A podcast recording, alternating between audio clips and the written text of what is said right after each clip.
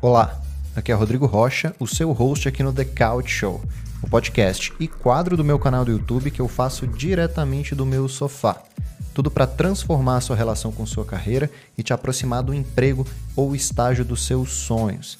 Esse projeto é um braço da Bridge, startup que tem como missão democratizar informações de carreira. Não deixe de curtir esse episódio, se inscrever e compartilhar com seus amigos. E claro, aproveita o show.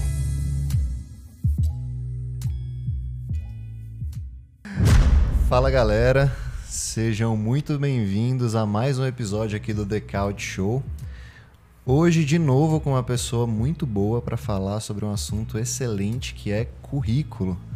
Olha que louco, a ideia que hoje, eu vou ser bem claro logo, a ideia que hoje é mostrar, primeiro, alguns mitos relacionados ao currículo e depois alguns erros que são muito comuns de acontecerem na hora que o candidato está tentando causar aquela primeira impressão, que é o currículo de fato, e como que a gente pode estruturar um currículo da melhor maneira possível, de uma maneira que te venda muito bem.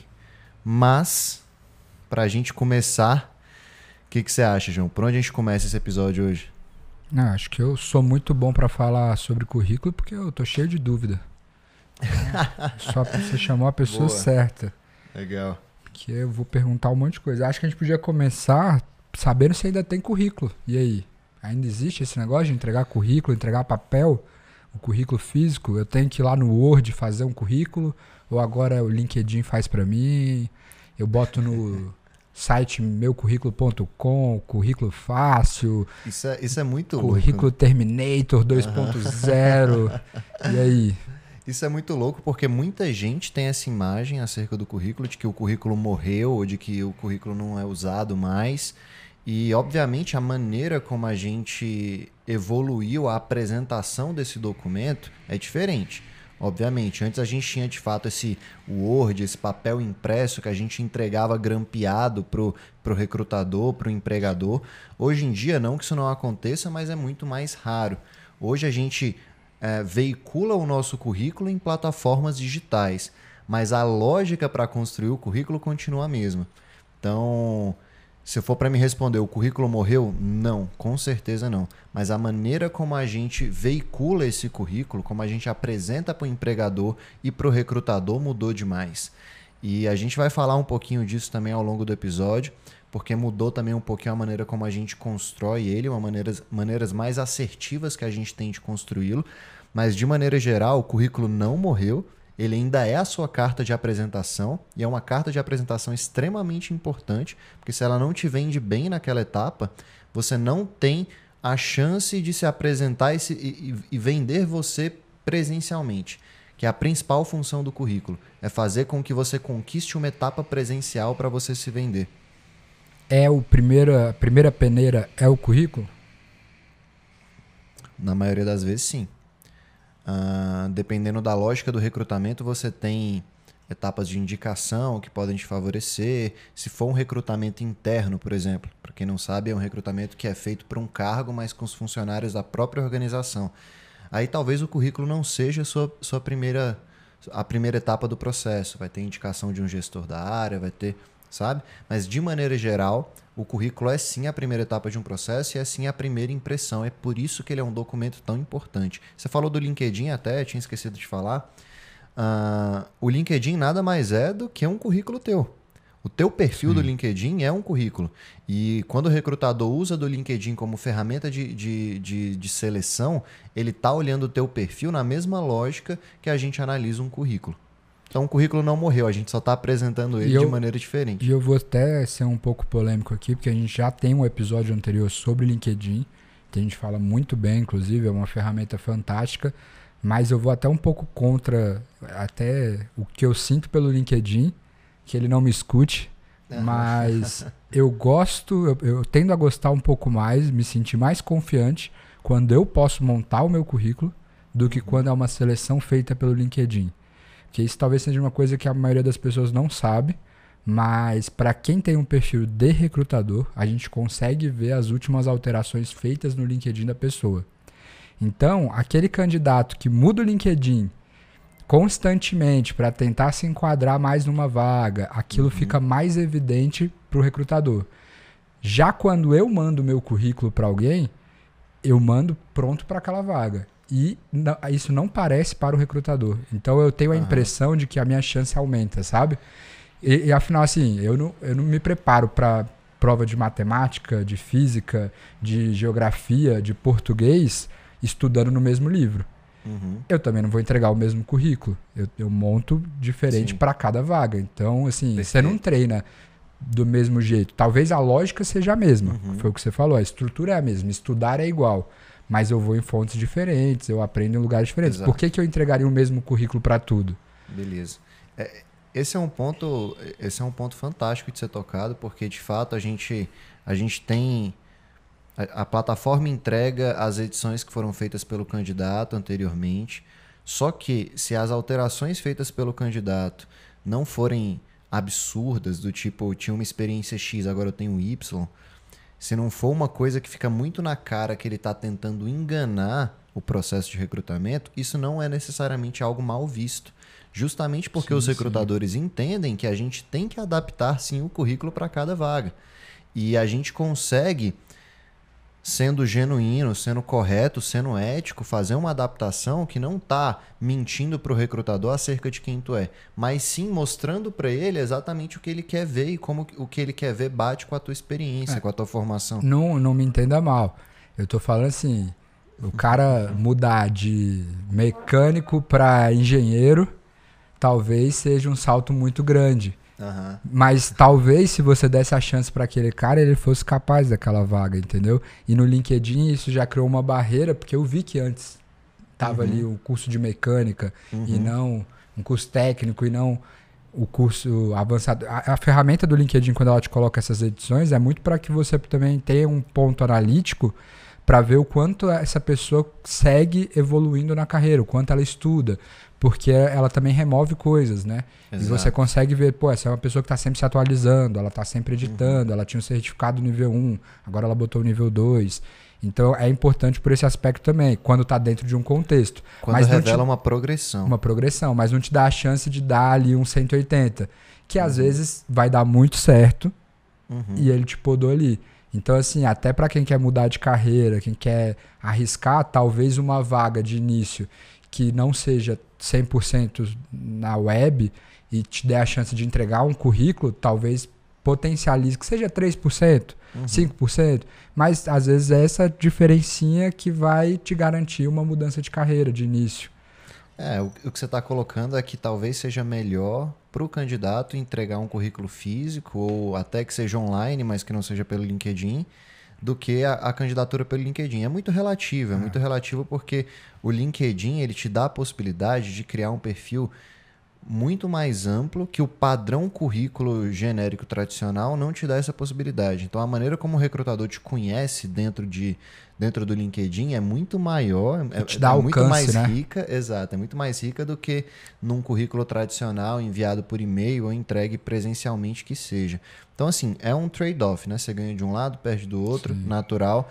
Talvez o mais legal, o que eu indico muito, é que sempre que você envie um currículo tradicional, seja por e-mail ou impresso fisicamente, que você coloque ali o seu LinkedIn na- no Sim, campo de sim. dados pessoais para que o cara consiga avançar a descoberta dele acerca do candidato que ele que, que ele que pode ser ideal para ele. Perfeito. Até uma, um local de contato que ele pode depois estabelecer um contato com você. Eu acho que sendo o mais claro possível que eu acho é, que, eu, que eu consigo é o que eu quero dizer é não tenha preguiça. Tenha um LinkedIn, Aham. tenha o currículo Terminator 2.0.com, esteja no maior número de lugares possíveis e tenha 30 currículos físicos, se precisarem, diferentes, para diferentes situações, porque isso vai aumentar as suas chances. Então, assim, A- não a- se limite. Exato. E a gente vai falar muito disso no decorrer do episódio. Eu não quero, não quero pular as etapas agora, mas a gente vai falar muito disso e a adaptação do currículo é algo extremamente importante.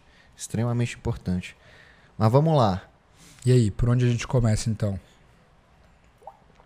Já que a gente está falando de currículo, eu queria falar um pouquinho sobre os erros mais comuns e genéricos, digamos assim, que os candidatos tendem a, a, cometer dentro de um currículo? Antes da gente falar especificamente de cada tópico, quais são os erros mais genéricos dos currículos em geral? Ixi, e... Vamos lá, vamos ver quantos eu já cometi na minha carreira. e o primeiro deles, e até para matar um pouco é, o que a gente já estava falando antes, é exatamente o candidato ter um currículo só e ele achar que um currículo só vai garantir uma boa imagem para ele, para qualquer recrutador em qualquer vaga. Então a gente tem, infelizmente, ainda muito, principalmente aqui no Brasil, essa imagem de que você tem um currículo. Sim. E alguém tem que virar para você em algum momento da tua carreira e dizer que não, você não tem um currículo, você tem vários currículos. Obviamente você tem uma base onde você trabalha aquela base, mas o currículo é adaptado para cada vaga que você vai pleitear. Perfeito. Então, se você tem uma vaga X e um currículo Y, qual é o fit que elas têm entre elas? Zero. Ah. Então, eu tenho que mostrar para o recrutador que, primeiro, eu cumpro os pré-requisitos daquela vaga, isso a descrição da vaga me dá, e que talvez eu seja o candidato perfeito, ou que minimamente eu seja um candidato que vale a pena ele me ver presencialmente. Então, esse é o primeiro ponto. Currículo, você nunca tem um só. Currículo tem várias variações e eles são adaptados para cada vaga. Beleza? Perfeito. É, esse eu acho que é o primeiro erro. Você já cometeu esse erro alguma vez? Ah, com certeza. a, a, às vezes você acha que não, mas aquele curso super específico de uma ferramenta super específica que você fez. Uhum que não está no seu currículo poderia estar tá para uma vaga específica que você fala, ah, não vou botar. Mas uhum. para aquela vaga ele Faz sentido. fazia sentido. E por que, uhum. que você não colocou? É. Né? E podia ter tirado um outro. Então, às vezes, é, é, realmente montar um Lego ali, brincar, pô, nesse momento eu vou tirar essa peça e colocar aquela outra, porque vai se encaixar melhor para aquela situação. Não é grandes mudanças, é aquilo que você falou no começo, né? A gente não vai uhum. apagar tudo e fazer um currículo, eu não vou ser outra pessoa. Exato. Né? É, é, são pequenas mudanças que para aquela empresa vai uhum. se encaixar e vai se moldar melhor. O que para aquele recrutador é importante ele saber. Né? Exatamente. Para aquela situação. Mas já cometi, já cometi. já cometi bastante isso aí. No começo, eu acho que principalmente no começo, a gente tem aquela ansiedade de eu não tenho o que colocar, uhum. então eu não tenho nem com o que trocar. Então Exato. eu acho que quanto menos repertório você tem, parece que você não tem muito o que fazer. Mas aí a gente vai vendo que não é bem assim. É, existe até a forma com que você escreve, o termo com que você usa, mostra que você sabe a linguagem técnica daquela área, uhum. ou é, se é uma vaga de estágio, por exemplo, e, e, é uma área específica, se você já leu, é por isso que é super importante você saber o processo que você está participando, uhum. porque às vezes você vai desempenhar uma função específica e aí a forma com que você escreve no seu currículo vai mostrar para o recrutador que você é uma pessoa que, seja na faculdade, ou num uhum. cursinho, ou numa escola técnica, você já estudou sobre aquilo e você usa uma palavra específica daquele trabalho que você vai ser Exatamente. contratado. Então, assim, às vezes não estou falando de grandes coisas como ter uma formação, uhum. um, mas a forma com que você escreve. Às vezes você vai trocar uma palavra que vai mostrar para aquele cara, pô, esse cara fala minha língua, ele Perfeito. sabe. Perfeito. Né? Ele, é do, ele é do meu grupo aqui. E, e você só consegue fazer isso se você adaptar seu currículo para cada realidade de vaga. Exato. E, e aí, já puxando para o outro erro que é muito comum no currículo, e faz muito sentido com o que você falou, que são objetivos profissionais genéricos demais. Primeiro que tem gente que nem tem o campo objetivo profissional no currículo, o que eu não concordo, tá? E quem tem coloca algo genérico demais. Você sabe o que é um objetivo profissional genérico? Vou te eu dar alguns exemplos. Vim para somar. Exato. Exatamente isso. Nunca dividir e sempre multiplicar. É. Profissional resiliente, é, aguenta muita pancada e está aqui para somar com a organização. Obviamente ninguém escreve isso desse jeito, mas eles querem dizer escrevi, isso. Eu já escrevi. Eles querem dizer isso. Então, assim, existe uma, um pensamento na mente do candidato, às vezes, de que ele vai conseguir se destacar mostrando força de vontade. E, cara, isso pode até ser uma soft skill que vai ser avaliada lá na frente, mas agora não. Não é, não, não é ter o momento de mostrar isso agora, entendeu? Então não pense que você vai é, conquistar o teu recrutador no currículo através de força de vontade. Então, objetivo profissional é, me dedicar e somar e, e acrescentar o máximo possível com a minha experiência na organização para alcançar os objetivos do dono. Você não vai vender um ideal. Exato, não é o momento. Então, o objetivo profissional ele não, ele não pode ser genérico. Esse é o primeiro ponto. E ele tem que ser adaptado para a realidade daquela vaga. Então, se você adapta o currículo, uma das partes do currículo que você mais se preocupa em adaptar é o objetivo profissional. Porque a única coisa que o objetivo profissional tem que revelar de você é que você sabe exatamente o que você quer. E exatamente o que você quer é exatamente aquela vaga que você está enviando. Sim. Então, a gente vai falar disso um pouquinho mais para frente. E, e mas... a empresa. E, e ali você está dizendo para a empresa o que você. Porque é uma venda, o currículo é uma venda, você está se vendendo. Sim. Mas ao mesmo tempo, a empresa também está te vendendo uma vaga. A gente esquece que uma Exato. contratação ela não é unilateral. Uhum. E boas empresas sabem disso. Então o objetivo, se você coloca um ideal ou ah, eu vim para somar e ser um profissional relevante no, na minha área, no mercado de trabalho. Uhum. Talvez a empresa leia aquilo e ela fala, será que eu posso oferecer isso para ele? Será que ele não vai se frustrar daqui três meses, quatro meses? Uhum. E uma empresa ela não quer um profissional frustrado que vai sair daqui a pouco. Então, quando você coloca um objetivo claro e você tem metas e, e, ela sabe que ela vai te entregar aquilo, a empresa também quer te entregar algo. Uhum. Ela também está te vendendo algo com aquilo. Uhum. Ela também quer te satisfazer. Assim como você tem que entregar para a empresa resultado, ela também quer te entregar satisfação. Sim. Então, assim, às vezes a gente se coloca muito, principalmente o candidato, muito num papel passivo de eu tenho que dar tudo, eu tenho que entregar tudo, eu não posso pedir nada, enquanto é. é não é, é bem assim. Não é bem assim. Em toda venda existe uma negociação. E você também pode impor algumas coisas, você tem também é, o seu lado. Então, quando no objetivo você deixa claro o que você quer, você está alinhando essas expectativas. E a empresa entendeu, pô, esse cara quer a vaga que eu tenho para oferecer para ele. Isso Exato. é um casamento perfeito. E, tira a sombra do, no recrutador, que é a sombra da, de uma imagem de que você é um candidato generalista, aquele Exato. candidato que quer tudo o candidato que quer tudo é exatamente o candidato que nenhuma empresa quer. Isso. Porque Esse... outra empresa vem e vai te oferecer isso é... aí. Talvez uma empresa vai te tornar um profissional. O, cara... que é ser um profissional relevante? E se o cara quer tudo, é, é porque na verdade ele não quer nada. Exato. Entendeu? Quem, quem, quem tá tentando de tudo é porque não tem uma paixão específica por nenhuma Isso. área. E, e, é, é a última coisa que o recrutador quer ver em você. E se no seu objetivo você deixou claro que você quer aquela vaga, o recrutador sabe, pô, se eu der essa vaga, eu vou ter um cara motivado, eu vou ter um profissional Exato. feliz, uhum. eu vou ter um profissional tá conectado que está satisfeito. Ou é. seja, você mostrou motivação, você mostrou uhum. tudo aquilo que aquele texto genérico queria mostrar e nunca ia mostrar, Exato. e o cara falou, pô, é esse cara que eu vou contratar, uhum. porque eu, não, eu sei que ele não vai ficar insatisfeito, que ele não vai contaminar os meus outros funcionários. Que é isso que ele realmente quer. É isso que ele realmente quer. Então, assim, não tem essa fábula. É realmente uma venda que as duas partes estão satisfeitas. E isso que é importante a gente também colocar na nossa cabeça, né? Você está alinhando uma expectativa e aí todo mundo ganha com isso. Exatamente. E aí a gente já tem dois pontos importantes, que é, é objetivos profissionais genéricos demais não colam, tá? É, você não vai ganhar ah, por força de vontade nessa etapa no currículo, não vai. E uh, currículos são adaptados para a realidade de cada vaga. E aqui, cara, eu não vou nem falar de erro de português dentro do currículo, eu não vou falar nem de, de dados de contato errados, que isso rola muito, velho. A, a, a, pessoa, a pessoa entrega um currículo para ser contactado, sendo que o contato dela está desatualizado, o celular dela é antigo. Isso acontece. Não, mas não vou nem, vamos, vamos nem Aí... tocar nesse assunto, que é muito absurdo, né? é muito absurdo. Mas vamos ficar com esses dois erros genéricos, que eu acho que já são, já são interessantes para a gente entender a lógica do currículo. Se eu pudesse citar mais um, é só o erro que muito candidato comete. Na verdade, eles perdem a oportunidade de ganhar visibilidade com seu currículo porque eles cadastram em uma ou duas plataformas. Então, por exemplo, ele criou aquele, o currículo dele, ele sabe, ele, ele, ele sabe como que ele vai adaptar para cada, cada vaga, etc. Só que ele só tem esse currículo, por exemplo, estruturado dentro do LinkedIn de um site de vaga.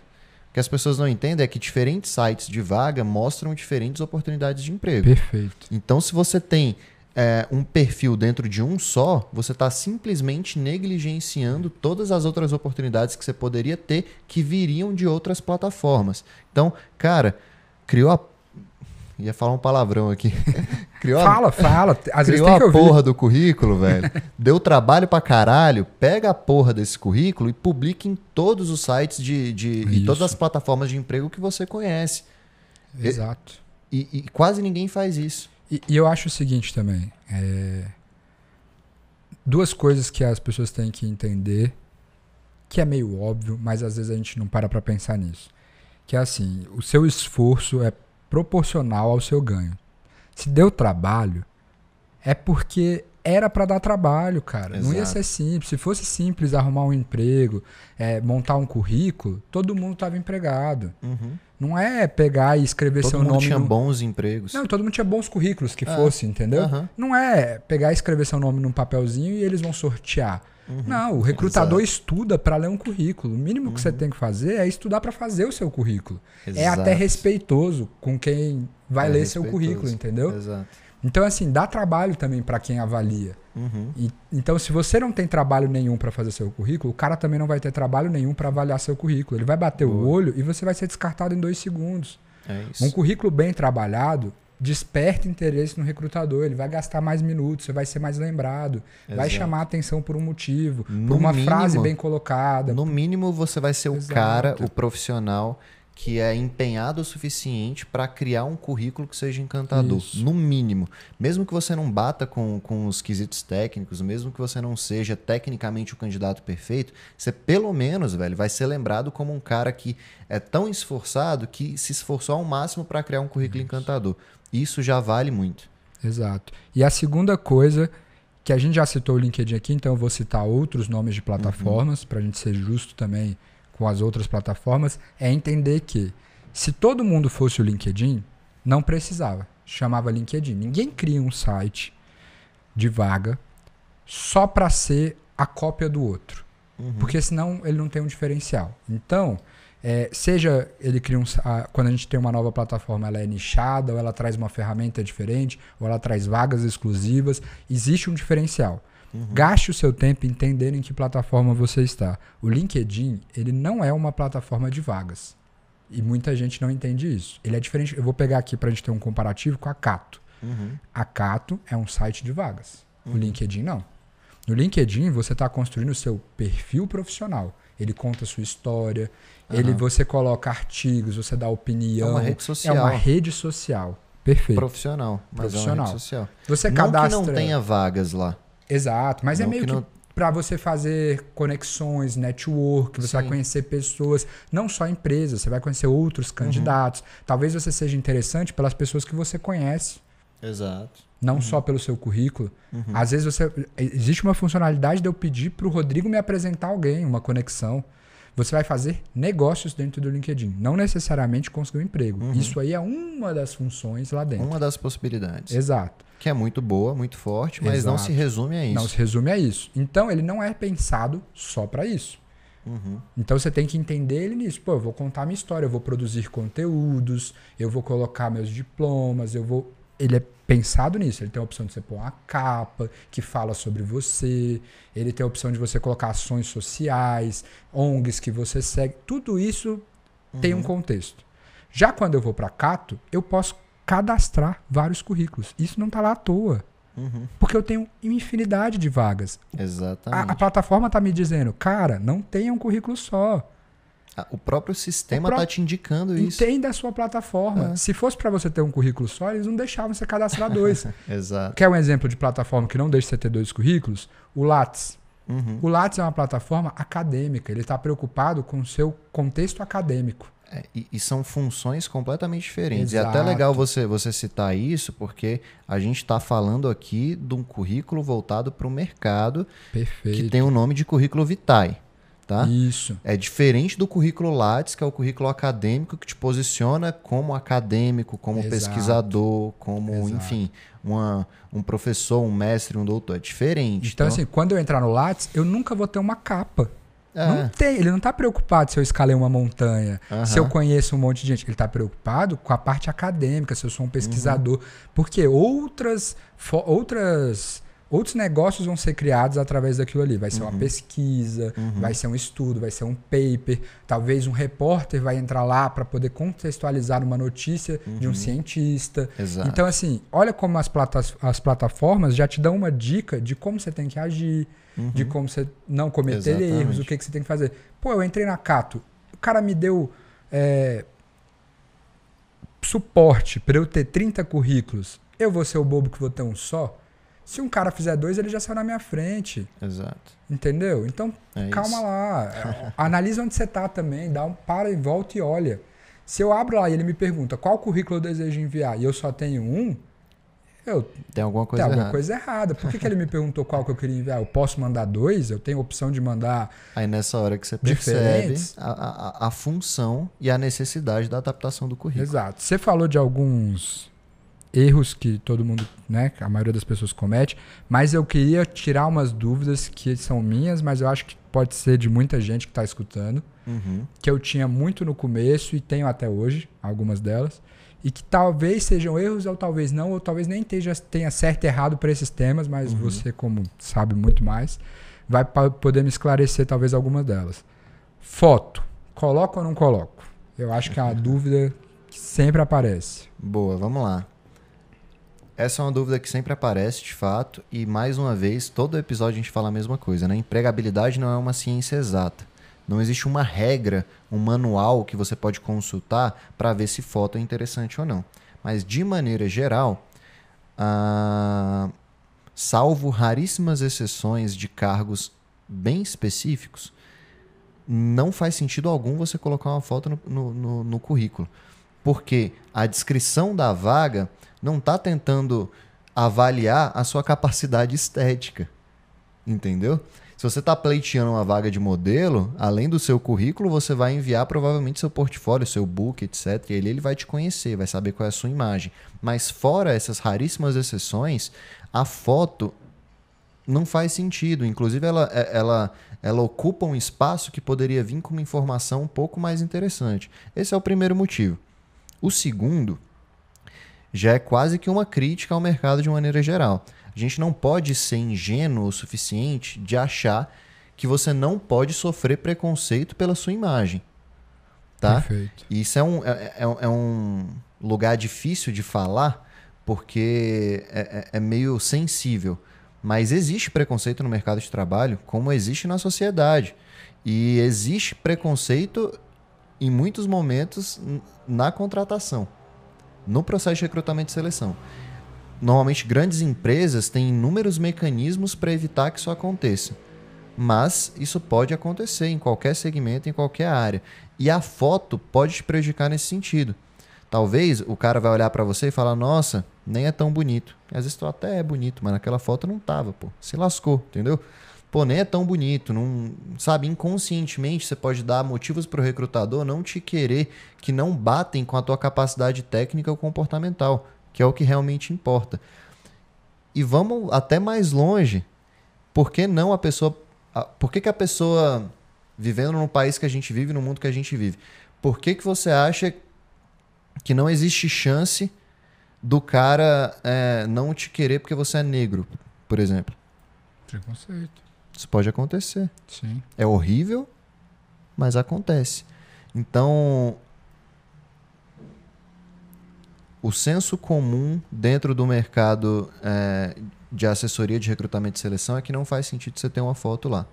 Tá? Não é uma coisa que se for uma foto profissional vai depor contra você, que Sim. vai te prejudicar muito, mas de maneira geral não faz sentido.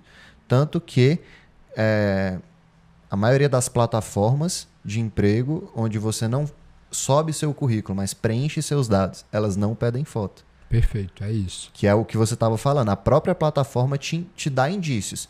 Isso. No LinkedIn é diferente, porque não é só um, um, é o que a gente um falou. site de emprego. É uma plataforma de negócio, né? E, é uma, e é uma mídia social. Isso. É para que eu te veja, para que se eu encontrar o Rodrigo na rua, eu sei quem ele é. Exato. Ele tem outra função, a função social. Exato. E aí é diferente. O que eu costumo pensar também é assim, primeiro, o que você falou tá perfeito e é, é uma linha de pensamento é, de quem trabalha com RH, de quem faz uhum. seleção, é isso que você falou.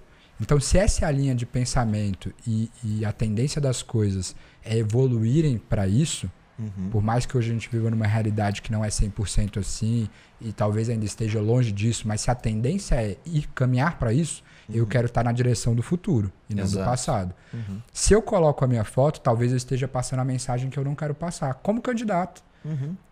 Poxa, o mais importante para eu falar para o meu recrutador é que ele deve me contratar pela minha foto ou pelas minhas habilidades?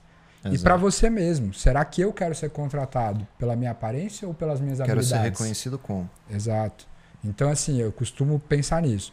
E quanto à parte de foto, eu também gosto de pensar assim: é, em que lugares eu estou colocando que fotos, que é o que você falou da foto profissional. Uhum. Teve aquela época que rodou em tudo quanto é lugar, eu no Instagram, eu no Facebook, eu uhum. no Tinder. Eu... Lembro. É uma brincadeira, é uma piada, mas é um ponto legal a se pensar. Então, assim, em diferentes redes sociais. Você tem que ter esse cuidado. Você tem que ter esse cuidado. Então, dependendo. E também dependendo de qual emprego. Se você quer trabalhar na BIM, eles vão pesquisar o seu uhum. Tinder. Sim. Então talvez você tenha que ter sim uma foto profissional no seu Tinder. se você for trabalhar na ou, BIM. Ou no mínimo uma foto que não deponha contra você. Exato, que não vai te impedir de ter aquela Exato. vaga. Agora, eu, por exemplo, tenho minha, minha rede social privada, pessoal, que eu boto a foto que eu quiser. Uhum. Né? E no meu LinkedIn, não. Tem fotos que não entrariam ali. Então é ter esse discernimento. Exato. Concordo. Que não tem nada a ver com o currículo, mas uhum. que talvez seja uma extensão dele. Concordo. É importante 100%. falar. Próxima pergunta que eu tenho dessas dúvidas que eu acho que surgem sempre na cabeça de quem está, principalmente quem está começando a fazer currículo. Bora lá. Pretensão salarial. sempre vem uma vaga ou outra escrito assim: ah, sua pretensão salarial, alguma uhum. coisa do tipo. Coloco no currículo? Cara, não. Sendo bem direto, não coloca, não faz sentido, não é o momento. Uh, existem duas possibilidades, né? Você está adaptando o seu currículo para aquela vaga que você está pleiteando. Quando você vê essa vaga, você tem a descrição da vaga, onde tem uh, a empresa, o cargo, os quesitos mínimos, os desejáveis e pode ter o salário lá já, tá? Uh, se já tiver o salário, se já tiver o salário na descrição da vaga e você colocar no seu currículo, não vai ser tão ruim para você. Apesar de você estar tá tirando informação, tirando um campo que poderia estar tá com uma informação mais relevante, não vai ser tão ruim para você. Agora, se não tem na descrição da vaga o salário que você vai receber e você coloca uma pretensão salarial diferente daquela, já pode ser um puta problema. Porque o cara já pode pensar, olha, o que ele quer receber não é o que a vaga vai pagar. E você está eliminando isso logo no currículo. Deixa para você negociar isso no momento da entrevista. Então não corra esse risco de você colocar uma pretensão salarial para uma vaga que você não sabe qual é o salário e que pode não bater. E se não bater, você já não é uma boa opção. Exato. E, e a maioria das vagas, é, elas têm uma margem de contratação. Nunca é exato. um valor exato. Então, uhum. assim, bons profissionais podem negociar. Podem negociar. Então, vai com calma. Às vezes, se você foi passando de etapa e se você chegou lá na frente, é porque o pessoal quer te contratar. Uhum. Então a candidata chegou lá na etapa final e, e, e, às vezes ela foi se encantando também com o processo seletivo. Processos seletivos bons são feitos para que as pessoas também gostem da empresa. Exato. E você vai descobrir outros benefícios e outras coisas. Então, às vezes, a pretensão salarial é uma pretensão só. É, e, isso vai ser te perguntado em algum momento, com uhum. toda certeza. E Exato. não necessariamente tem que estar no seu currículo, tá? Eu diria perfeito, que perfeito. não deveria também. Perfeito. Próxima dúvida, que eu Mano. vejo muita gente ficando. E aí, currículo muito curto, meu currículo ele é um panfleto? Ou eu tenho um uma caderno. bíblia de currículo, eu tenho um caderno. Tem um Boa. tamanho perfeito? Existe Cara, a receita do. Essa pergunta é fantástica. Fantástica, fantástica, porque isso todo mundo erra. Todo mundo erra. A questão é a seguinte: lembra que ao longo desse episódio inteiro eu estou falando, pô, você vai estar tá ocupando um espaço que poderia estar tá com outra informação? Sim. Eu sempre falo isso porque o espaço é muito importante. Porque, principalmente, se você está no início de carreira, seu currículo não pode passar de uma página. Uma página é o máximo. Mais uma vez, empregabilidade não é uma ciência exata. Não é porque você vai ter um currículo de duas páginas que você, que tá certo que você não vai conseguir aquela vaga. Não, mas a gente está tentando pegar todos os fatores da empregabilidade para aumentar as suas chances o máximo possível para as vagas que tu está pleiteando. Então, assim, se coloca na, na, na, posição do recrutador, principalmente num cenário de Brasil com esses tantos milhões de desempregados, nesse cenário pós-pandemia. Toda vaga que abre o cara recebe uma chuva de currículos. Eu já vi, eu já vi vários processos onde a pessoa abre uma vaga, mal divulga e tem mais de mil currículos. Humanamente falando, é impossível você ler mil currículos. Então, o que, que o recrutador faz? Ele vai só ticando, se ele fizer isso manualmente, é, e, e, entenda manualmente, até sendo dentro do computador, tá? Mas não sendo um software fazendo isso para você. Perfeito. Então você vai fazer isso manualmente, seja no digital ou no físico, você vai só ticando se aqueles candidatos batem com os pré-requisitos mínimos da vaga e se tem os quesitos desejáveis uh, que você está buscando naquele processo de recrutamento e seleção. Se você dificulta o acesso para ele naquela informação, você está muito fora. Se você faz com que ele tenha que virar a página para descobrir um ponto desejado ou um requisito mínimo, já você já está fora. Porque ele não vai perder esse tempo virando três páginas, não. Você tem que jogar na cara dele o mais rápido possível e de uma maneira sim, sintetizada. Digamos assim, seu currículo é, uma, é um resumo de quem você é como profissional, mas ele é um resumo. Tá? Não é para você falar de tudo da tua trajetória profissional, é para você despertar o interesse do cara e te conhecer depois. Então, uma página é o máximo. Se você é um profissional muito muito sênior, se você já tem muita experiência, já é mais velho, talvez faça sentido você ter duas para vagas muito específicas. Mas como eu sei que nosso público, de maneira geral, são pessoas em início de carreira e universitários, eu diria, como regra mesmo, que é para ter uma página só. Eu acho que, eh, por mim, a gente tem que acabar com todo e qualquer segredo de seleção, RH. Por mim, os caras podem me odiar. Pô, me, me liga aí, bate lá em casa. Uhum. é só a gente pensar um pouco na lógica do que as vagas são. Se eu estou no começo da carreira, quanto mais especialista eu sou, menos concorrência eu tenho. E menos vagas também tem. É oferta e demanda. Uhum. Então, se eu sou uma pessoa no começo da carreira e abro uma vaga, tem várias outras pessoas que vão ter a mesma experiência que eu, os mesmos cursos, porque não foi uhum. difícil chegar ali. Uhum. Então, assim, quanto menos especialista não eu sou. tanta barreira de entrada. É, menos especialistas vão ter. Uhum. Então, assim, talvez, ah, estágio para primeiro semestre da faculdade. Pô, quantas pessoas não estão no primeiro semestre? Agora vai olhar para o último. Uhum. Agora vai olhar para o cara que já tem pós-graduação, mestrado. Uhum. Então, essa peneira vai reduzindo o número de pessoas e isso dá a chance dessas pessoas terem currículos maiores. Porque o tempo que o cara da seleção Exatamente. tem, ó, uma, uma coisa que acontece sempre, toda vaga tem um tempo para ser preenchida. Uhum. Todo, todo profissional de RH, de seleção, ele tem um chefe que uhum. fala, ó, oh, eu quero que essa vaga seja preenchida em tantos Até dias. Dia. E às vezes é um mês, às vezes é uma semana, às vezes são três dias. É e se eu tenho três dias, eu não vou ler uhum. um monte de página. Eu, eu, eu vou tender eu vou a escolher aquele que objetivo. me entrega a informação que eu quero enxergar o mais rápido possível. Exato. Com maior clareza, que é tiver isso. ali, ó, saltando aos olhos. Currículo então, é... é só a gente seguir um pouco a lógica. Quanto mais você avançar na sua carreira, mais bagagem você vai ter, as vagas uhum. vão ser mais específicas e aí é. o seu currículo também vai poder crescer com você. É, e, e, é por isso que o espaço é tão importante que isso. eu falei. Quando você falou de foto, eu falei o que está ocupando um espaço que poderia ter uma informação mais relevante. Perfeito. Quando você falou de pretensão salarial, eu falei o que está ocupando espaço de uma informação que podia ser mais importante. Exato. Espaço no currículo é tudo. E às vezes você pega um currículo de três, quatro páginas, eu já vi que só tem quatro páginas, eu fico puto com isso quando eu tô, quando eu tô na posição de, de recrutador, só tem quatro páginas por conta de formatação. Que o cara escolheu uma, uma fonte longa, um espaçamento gigantesco, uma margem É sujeira, né? É, é, um currículo sujo. cara quer encher linguiça, a, ele passa uma péssima imagem para mim. É um currículo sujo. Então, assim, você tem que facilitar a leitura, é um currículo que tem que estar. Tá...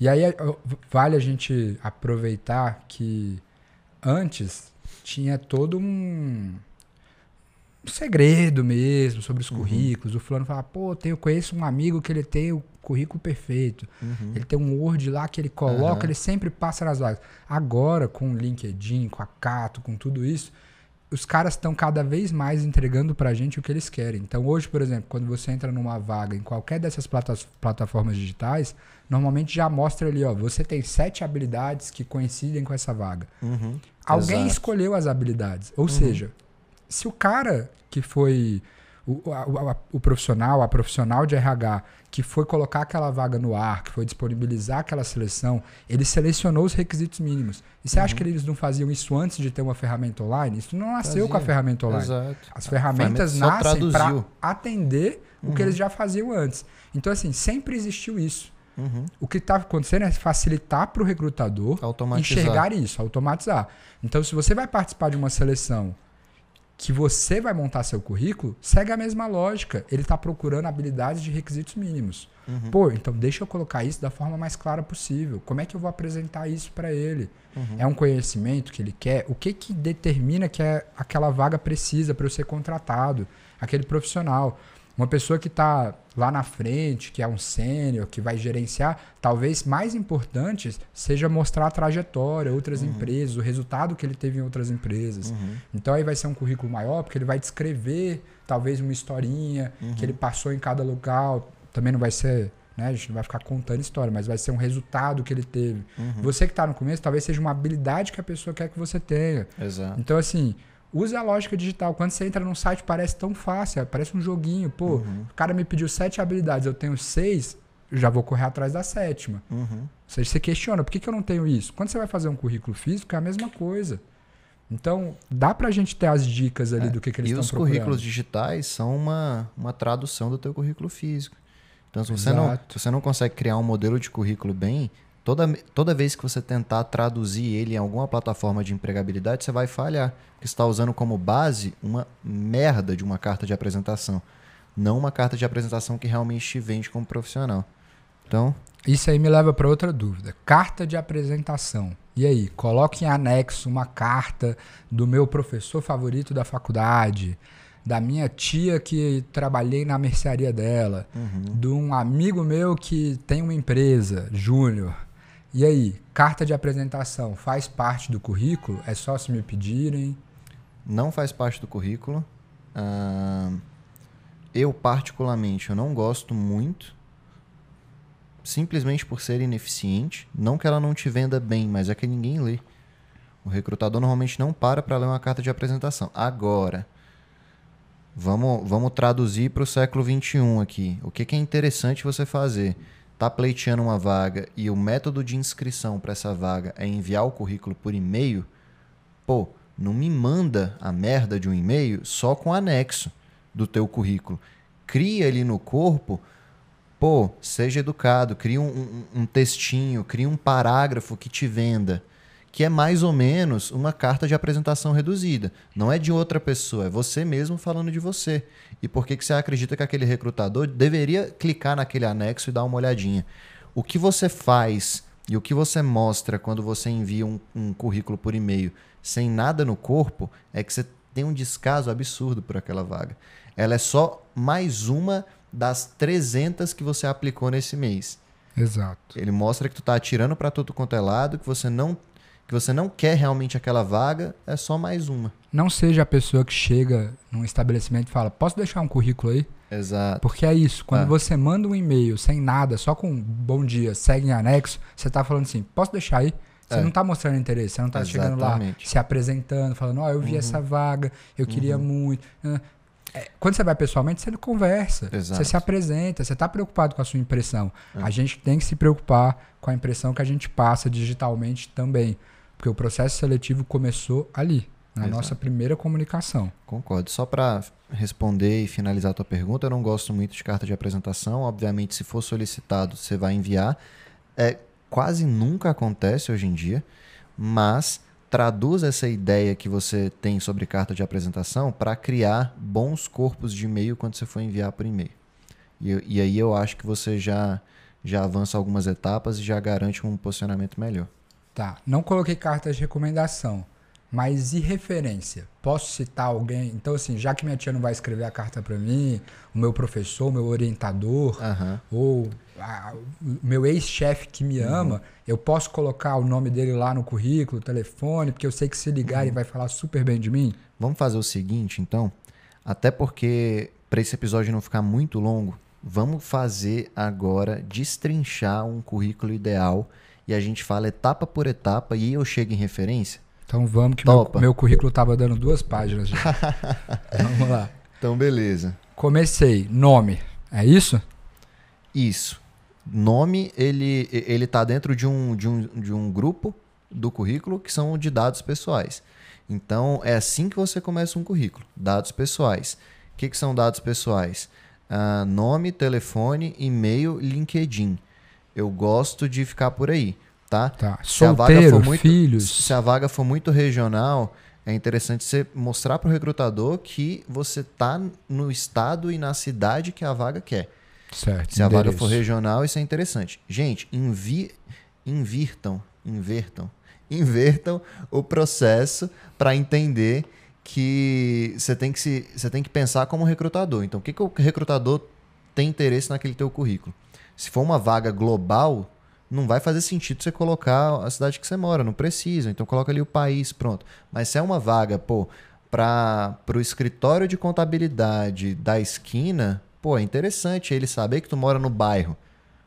Entendeu? Porque você não vai ter problema para chegar no trabalho. É nesse local que eu escrevo, por exemplo, CNH, disponibilidade para viagens, filhos. Sim, se a vaga pedir. Perfeito. Então, se tá lá na descrição da vaga que você precisa ter CNH, é ali que você vai colocar CNH. CNH tipo A, CNH tipo B. Exato. Disponibilidade para viagem. É. Agora, CPF, não precisa. Perfeito. É, estado civil, não precisa. Filhos, não precisa.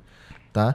Se o recrutador achar que algum desses dados é interessante por algum motivo, no momento da entrevista ele vai sondar isso com você. Não, você não precisa apresentar no currículo agora. Então, esse é o campo que menos tem mistério, tá? Que é o campo dos dados pessoais. Perfeito. O que, que você acha que vem depois, João? O que a gente falou aqui no começo, que aprendemos agora o meu objetivo. porque eu quero essa vaga. É, exatamente. O objetivo profissional, muita gente negligencia, mas é de fato a próxima etapa do currículo. O que, que é o objetivo profissional? É uma linha que você vai mostrar o que, que, o que, que você busca, o que, que você almeja como profissional. É, só para abrir um parêntese, toda essa construção curricular que a gente está falando de maneira super ampla aqui, a gente tem no, no código da empregabilidade, no curso, exatamente como que você faz cada coisa, a fórmula para cada etapa. Então a gente tem uma fórmula de, de objetivo profissional, por exemplo. Mas basicamente, o que, que você precisa entender agora sobre objetivo profissional? Que lá você tem que tentar citar exatamente a empresa, o cargo e o nível que você quer exercer. Então não é, é, objetivo profissional, qual que é o meu? É trabalhar numa empresa de tecnologia. Não. Você tem que ser aqui específico para mostrar para o recrutador que você sabe exatamente o que você quer e o que você quer é exatamente aquela vaga. Então você tem que ser num nível de específico assim. ahn, almejo uma. Por ser apaixonado pela área X, almejo uma posição de nível Y na empresa XPTO. Ou seja, você mostrou que você é apaixonado pela área da vaga, você mostrou que você quer uma, uma vaga na empresa do cara e o nível da vaga que você quer é exatamente o nível da vaga que você está pleiteando. Entendeu o nível? É que você tem que ser específico, direto, mostrar que você não está atirando para qualquer lado, que é o seu sonho de vida participar daquela organização naquele cargo. Perfeito. O objetivo profissional é isso. Próximo. Próximo. O próximo campo do currículo, do currículo que a gente entende como currículo ideal na Bridge e no Código da Empregabilidade, é um campo que pouca gente tem no currículo, que é o resumo profissional. Mas o resumo profissional, ele é perfeito para o recrutador. Porque se ele for bem construído, o recrutador ele consegue entender exatamente se a tua trajetória bate com o que ele quer. Então, o resumo profissional é um texto corrido de 5, 6 linhas, é um parágrafo que, se você for inteligente, e isso a gente ensina no código da empregabilidade, você vai detalhar exatamente uh, os pontos que você tem como profissional que batem com os requisitos mínimos da vaga. Então, a primeira coisa que o recrutador quer ver quando ele analisa um currículo é perceber que pelo menos os quesitos mínimos você tem. Porque quando o recrutador pega um currículo, ele quer decidir o mais rápido possível se ele joga o currículo fora e para de ler ou se ele tem que terminar de ler aquele currículo. E é por isso Perfeito. que você tem que jogar essa informação o mais rápido possível, logo no, no resumo profissional. Então, no resumo profissional, a gente indica os candidatos a criar um, um, um, parágrafo, um textinho, cinco, seis linhas, e a gente tem esse, esse roteiro também no curso, mas é um, é um parágrafo que vai mostrar que você atende os pré-requisitos da vaga, e a gente até indica os candidatos a dar uma grifada em algumas palavras-chave que vão direcionar o olhar do recrutador para perceber que você é o cara para aquela vaga. É isso. Perfeito. Próximo. Fiz meu resumo, Estou com objetivo, resumo. Primeiro, dados pessoais, uhum. objetivo, resumo. E aí? Experiência profissional. É o que a gente indica que entre depois. Decrescente, por favor. Exatamente. Você já, já, já favor. mandou. É, é a, mas é a lógica. O cara quer te contratar para o seu próximo emprego. Exato. Não para o anterior ao primeiro. É. Você não vai regredir, você vai avançar para frente sempre, gente, para frente sempre. Então é, é, a ordem da sua experiência profissional é do mais recente para o mais antigo. Tá? O, João, o, o, João falou tudo.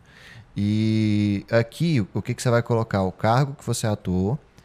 E, velho, essa é a principal dica que eu dou para essa etapa. O que o cara quer entender desde o início do processo de recrutamento e o currículo começa o processo de recrutamento, ele quer entender sua capacidade de geração de resultado. Isso é o que mais te diferencia. Se eu fosse falar qual que é a cereja do bolo da tua atratividade como profissional, eu diria que é a sua capacidade de geração de resultado e como que você consegue mostrar isso para o recrutador. E não tem nenhum, nenhum lugar melhor para você mostrar isso no currículo do que agora nas experiências. E olha que sacada louca. Como que você faz isso no currículo, no campo de experiências? simplesmente fazendo uma coisa que ninguém faz, que é inverter. Em vez de você mostrar suas principais atividades naquela experiência, você vai mostrar o resultado que você gerou nas experiências anteriores. Então você vai ter sua lista de experiências em ordem do mais, do mais recente para o mais antigo, igual você citou, mas quando você for descrever aquela tua experiência, você vai falar do resultado que você gerou naquele tempo que você ficou na organização. Perfeito. E quando você fala do resultado, não é que você deixou de citar as atividades que você fazia, você cita, só que o ângulo o prisma que você está olhando e que você está construindo o seu texto é para mostrar qual o resultado que foi gerado a partir de cada experiência para a organização. É. E, velho, imagina, quem não quer contratar um cara que na, no, na experiência anterior, por exemplo, reduziu a inadimplência de, de 15% para 9% na empresa. Estou dando um exemplo. Isso foi uma coisa que o, o Código da Empregabilidade quebrou em mim quando eu fiz, que o currículo não é sobre a empresa que eu passei, é sobre mim. Quem as Exato. atividades são da empresa. Foi Exato. a empresa que me deu. Eles querem saber o que eu dei para a empresa que eu passei. Exato, é então, isso. a visão é, é quando isso. eu entendi isso através do código, eu fiquei assim, faz uma diferença enorme. Ali eu tô falando de mim, é você candidato. É. é então, assim, a, Perfeito. Fale de você, do seu resultado, o que você deu para a empresa, não que a empresa te deu. Uhum. Que a empresa te deu um monte de tarefa para fazer, isso aí a gente já sabe. Inclusive, a que vai te contratar também vai te dar um monte de coisa. Eles querem saber o resultado que você tem para oferecer. E o que, que você faz com as tarefas que são dadas a ti. Exato. Responsabilidades e resultados. É. Próximo, botei lá a minha história. Ah, outra coisa, hein? Lembra, se a gente já falou aqui do tamanho do currículo, uhum. vou botar, pô, cara, consegui já ter o meu décimo emprego. Vou botar os 10? Tudo é parcimônia. Tudo é então, é parcimônia. veja o que é importante para aquele contexto, para uhum. aquela vaga. Lembra do que a gente falou? Ter mais de um currículo. E o tamanho que aquilo vai ficar. O que, que aquele resultado importa. O que, que aquilo vai acrescentar. Então, vamos quebrar um pouco a cabeça Exato. aí para a gente ter o melhor resultado. para aquela posição? Faz sentido para aquela vaga? Ou, na verdade, não faz sentido nenhum e quando o recrutador olhar aquela que você tem essa experiência, ele vai, na verdade, pensar, pô, será que esse cara sabe o que ele quer? Porque ele estava trabalhando uma parada nada a ver. Então, é, você citou bem, a gente tem que, ter, tem que ter cuidado na hora de escolher as experiências profissionais que a gente quer colocar.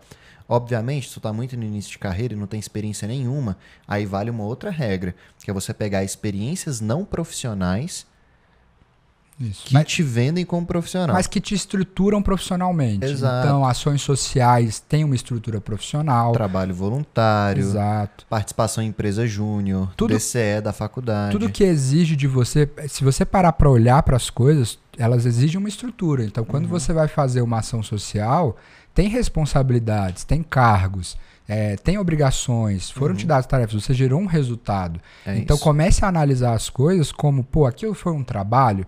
Uhum. É, por mais que você não tenha a, a definição formal de trabalho, uhum. até ações na sua igreja ou na sua comunidade local, tudo isso pode ser visto como, como um trabalho. É. Exato. Seu grêmio na faculdade, uhum. se você participou de uma semana de palestras, se você uhum. ajudou a organizar. E se você tá com o currículo achando, pô, não tenho nada, vá atrás de fazer essas coisas. Uhum.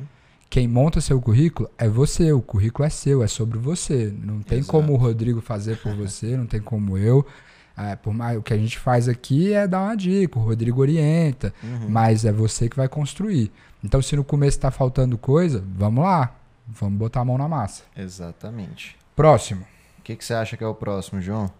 Depois de experiência profissional. Depois de experiência profissional, eu vou colocar minhas formações. Exatamente. É sua formação que entra agora. E aqui não tem muito segredo, tá? Formação, é o período daquela formação que você teve. Aqui entra não só níveis superiores ou pós-graduação, etc. Não. Aqui entram cursos acima de 60 horas de carga horária. Então, você tem cursos com carga horária acima de 60 horas, aqui entra também. E o que é interessante falar aqui, que pouca gente entende. Eu sempre, como recrutador, quero entender daquele curso que o candidato fez, quando que ele terminou. Porque é muito complicado você virar para mim e falar, ah, tem um curso de Photoshop de 65 horas, de 100 horas de carga horária, mas eu não sei quando você terminou esse curso. Você pode ter feito ele 10 anos atrás e nunca trabalhou com Photoshop, então você não tem aquele conhecimento mais na prática. Exato. Então, o, a data de término dos cursos de formação que você tem no teu currículo é muito importante para o recrutador, não deixe de colocar.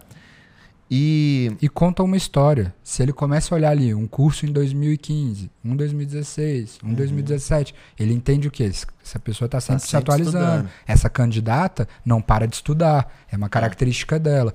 É, ele é treinado para ver nas entrelinhas características que às vezes você acha que não colocou. É, mas agora você vai colocar sabendo que está enganando Exato. ele. Vamos dar o baile nesses caras. Que é quebrar o código da empregabilidade. É, é, justamente isso. É olhar do ponto de vista do recrutador as coisas. E aí você consegue mostrar como que o que ele espera de você é exatamente quem você é.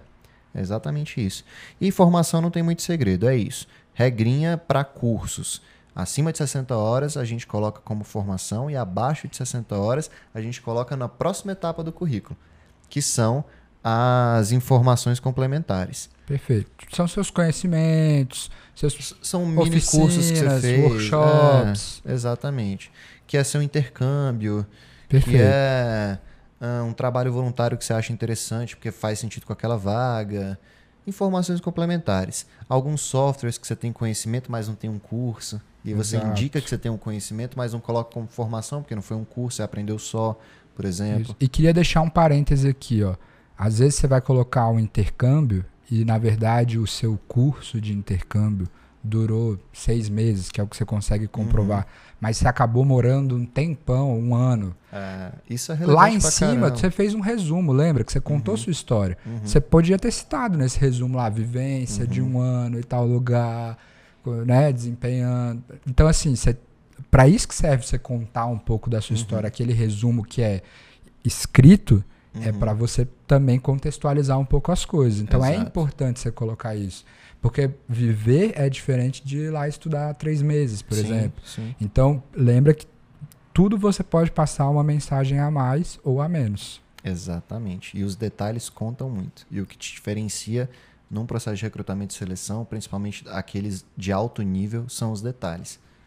Exato. No processo de recrutamento de alto nível, você vai ver que todos os candidatos são quase iguais. Principalmente quando você chega no final. Todos são muito bons, todos têm a mesma, todos têm a mesma faculdade que você, todos têm uma experiência no exterior, por exemplo. Tá todo mundo bem nivelado. São pequenos detalhes que vão definir se você vai ser o cara que vai entrar naquela vaga ou se você vai ceder essa vaga para alguém na prática. Tá? E aí a gente volta para aquilo que você falou. Que você me perguntou sobre referências. Essa é a última etapa do modelo de currículo que a gente propõe no Código da Empregabilidade. E, cara, essa etapa é maravilhosa, porque ela pode ser definidora se o cara vai te querer ou não. Então, lembra que você falou? O que, que eu faço com aquela carta que meu antigo chefe deu e que eu não posso mais enviar para o recrutador? Não, calma. Você vai colocar com contexto nas referências qual é a sua referência profissional, o telefone dela e o e-mail dela e qual, e, e qual foi o trabalho que é linkado com a tua experiência profissional que você teve relação com aquela sua referência. E aí, você vai dar a oportunidade do recrutador de ouvir da boca dele, caso solicitado, o que, que ele pensa de você. Então, referência profissional é maravilhoso, tá?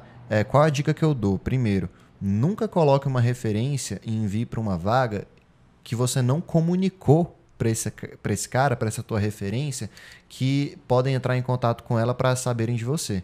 Então, assim, não deixe a sua referência ser pega desprevenida. Avisa ela antes e fala, ó, talvez vão entrar em contato para uma nova vaga, a gente trabalhou junto, lembra? Te indiquei como referência, tudo bem? O que, que você faz é, nesse momento? O que você está fazendo na prática é fazer com que ele comece a se preparar para te vender. Nesse momento que você fez essa ligação para tua referência, ele já está pensando, cara, quando me ligarem, como que eu vou vender esse cara bem? Obviamente, genuinamente, mas como que eu vou vender ele bem? E aí ele já se prepara. Quando o telefone dele toca, ele já sabe que pode ser aquilo, ele já sabe exatamente o que ele vai dizer para falar bem de você. Então isso é super importante. E o outro ponto que eu diria é: não tem referência? Beleza, tudo bem. Principalmente se você está no início de carreira, você nunca trabalhou antes, é bem provável que você não tenha uma referência profissional. E se a vaga é para alguém no início de carreira, já é esperado dos currículos que cheguem que não tenham referências profissionais. Tá? Então não é nenhum problema. Agora também, trabalhei dentro da faculdade, num grupo de pesquisa, tive um professor coordenador que gosta muito de mim, gostou do meu trabalho, ele pode ser sim uma referência profissional sua. Perfeito, perfeito. Vamos encerrar? É isso. Acho que agora o pessoal tem que sentar, fazer o, 30 currículos pelo menos. Adaptar para cada vaga e qualquer dúvida mandar para a gente. O escopo de currículo é esse, as dicas gerais são essas, e eu acho que entendendo isso, você já está um passo à frente de eu muita tenho gente. duas dúvidas aí que agora eu quero. Teve um episódio aí para trás que você me colocou na saia justa, eu quero retribuir. Boa. Que eu fiquei numa dúvida aqui. No, atualmente no código da empregabilidade, eu sei que faz um tempo que eu fiz e mudou muita coisa, tá numa plataforma online maravilhosa, teve uma nova gravação de vídeos, está super bonito e tudo. É, tem um módulo todo sobre currículo e tem uns modelos que você disponibiliza lá. Sim. Que são vários modelos. Na minha época, tinha algumas mentorias que você fazia análise de currículo com a pessoa um a um e isso acabou. Uhum. Cresceu muito, o volume é muito alto, você não tem como comportar tudo isso com a equipe, por mais que a equipe também tenha crescido. Mas eu acho que vai abrir uma turma em 2021, principalmente que vai ter vaga pra caramba. Sim.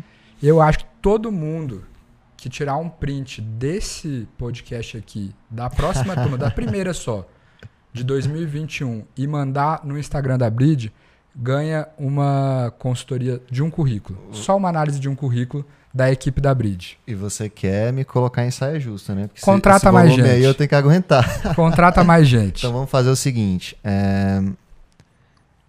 A gente vai abrir turma ainda em 2020, provavelmente. Vai ter mais uma? Vai ter mais uma nesse ano, provavelmente. Então vamos fazer isso para essa turma, tá? E inclusive tem que tem que marcar a Bridge, tem que marcar meu Instagram pessoal agora.